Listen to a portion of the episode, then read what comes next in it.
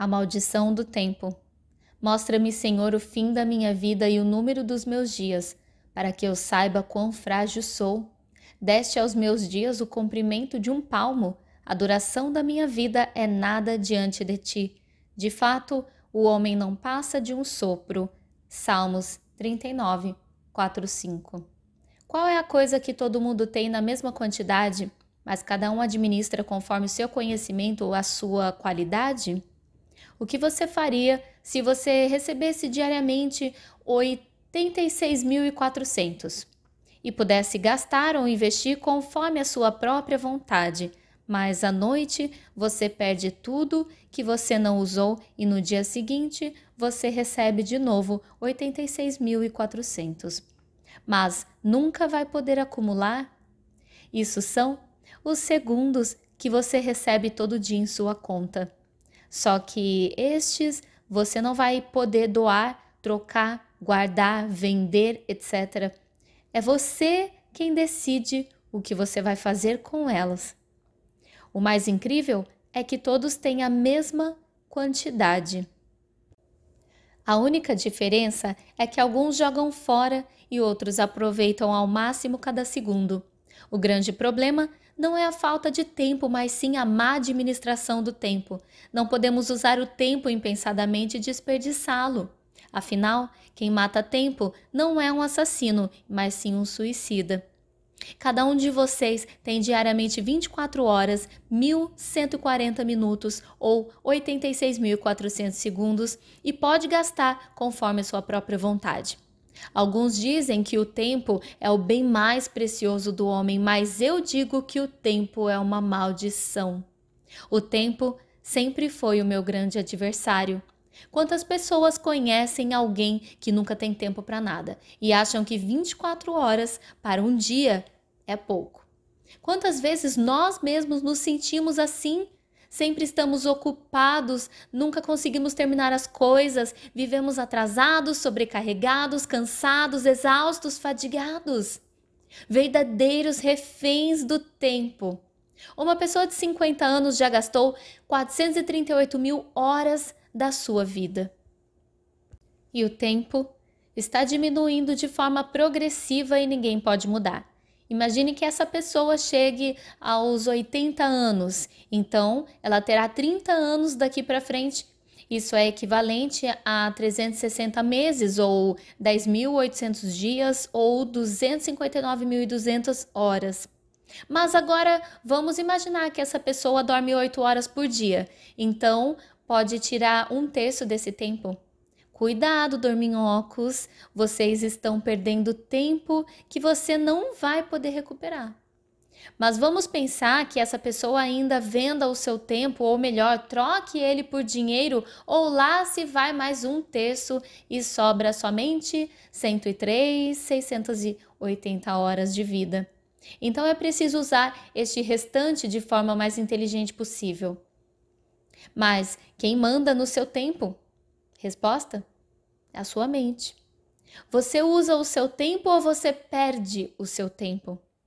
O tempo não existia, Deus fez o tempo. Após a queda de Lúcifer, a hipótese de que entre Gênesis 1 e Gênesis 2 aconteceu a queda, a palavra nos ensina que para Deus mil anos são como um dia e um dia são como mil anos. Quem está preso no tempo não é ele, somos nós. Um ano equivale a 12 meses, 365 dias, 8.760 horas, 525.600 minutos, ou seja, 31 milhões 536 mil segundos, ou em outras palavras, você é milionário de segundos. O seu tempo é precioso. E porque o seu tempo é tão valioso, há uma luta em torno do seu tempo. Você não pode comprar três horas a mais por dia. São 24 horas para todo mundo. O tempo é tão limitado que torna ele tão precioso. Mas todos querem o seu tempo. O seu chefe quer o seu tempo, a sua família, o seu computador exige tempo. E agora, o seu Facebook, WhatsApp e outras novidades querem cada vez mais roubar o seu tempo.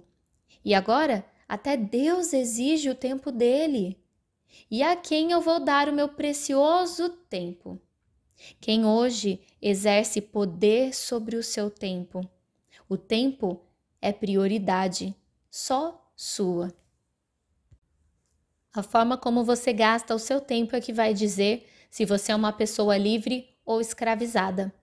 Em Eclesiastes 3, do 1 ao 8, nós podemos ver que tudo tem o seu tempo determinado e há tempo para todo o propósito debaixo do céu.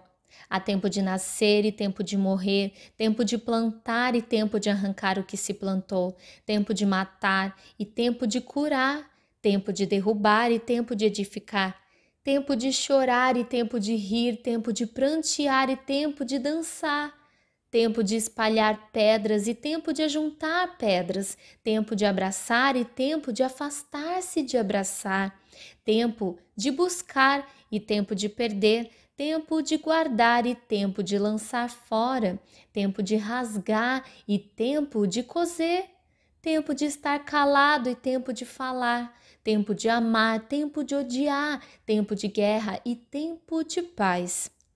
Deus é o tempo, quero falar um pouco sobre o quanto Deus tem a ver com o tempo.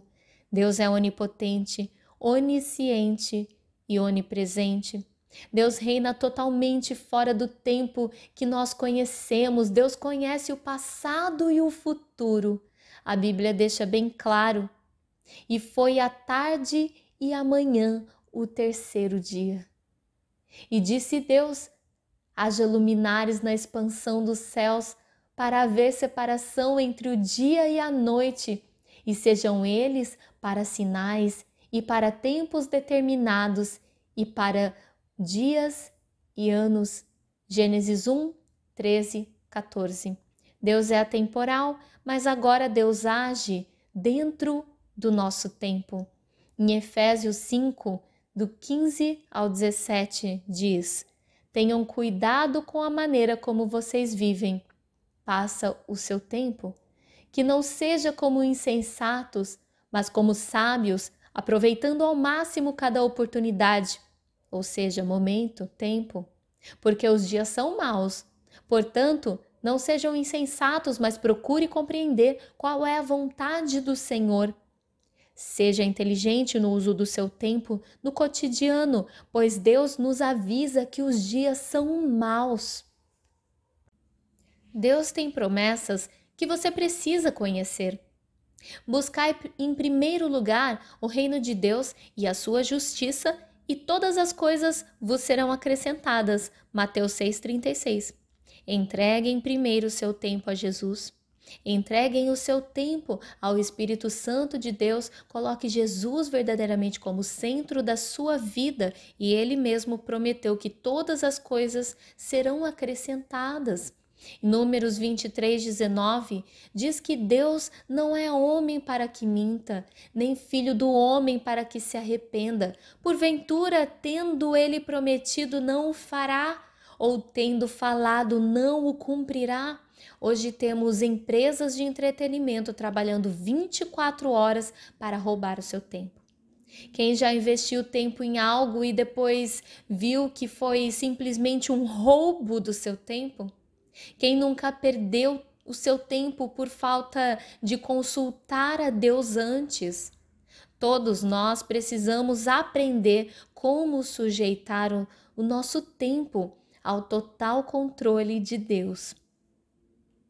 Com isso, temos quatro dicas bíblicas. Primeiro está em Salmos 118, 24, quando o salmista nos mostra que ao acordar, ele entende que agora recebe 24 novas horas, as quais Deus fez exclusivamente para cada um de nós. Isso me dá uma imensa alegria e eu transbordo de gratidão. Quando você abre os seus olhos, a primeira coisa que precisa vir em seu coração é gratidão e alegria, porque Deus fez um dia único somente para você. A segunda dica está em Efésios 2:10, porque somos obra sua, criados em Cristo Jesus, para as boas obras, as quais Deus preparou para que andássemos nelas. A palavra do Senhor diz que ele já preparou tudo, só precisamos andar com ele. A dica número 3 está em Salmos 31, 14 e 15. Mas eu confiei em ti, Senhor, e disse: Tu és o meu Deus, o meu tempo está nas tuas mãos. Eu entrego o meu tempo em suas mãos, isso é muito poderoso. Dica 4 são prioridades. Jesus levantou e não saiu curando, ele primeiramente saiu e procurou em oração e intimidade com o Senhor, e no fim do dia, quando ele dispensou todos, ele novamente se retirou para um tempo sozinho ele e Deus. Em uma passagem, os gregos queriam uma reunião e Jesus falou não, hoje não. Ele não se deixou invadir, ele planejou o que ele iria fazer com o seu tempo. Então, consagre o seu tempo a Deus e faça dele a sua prioridade.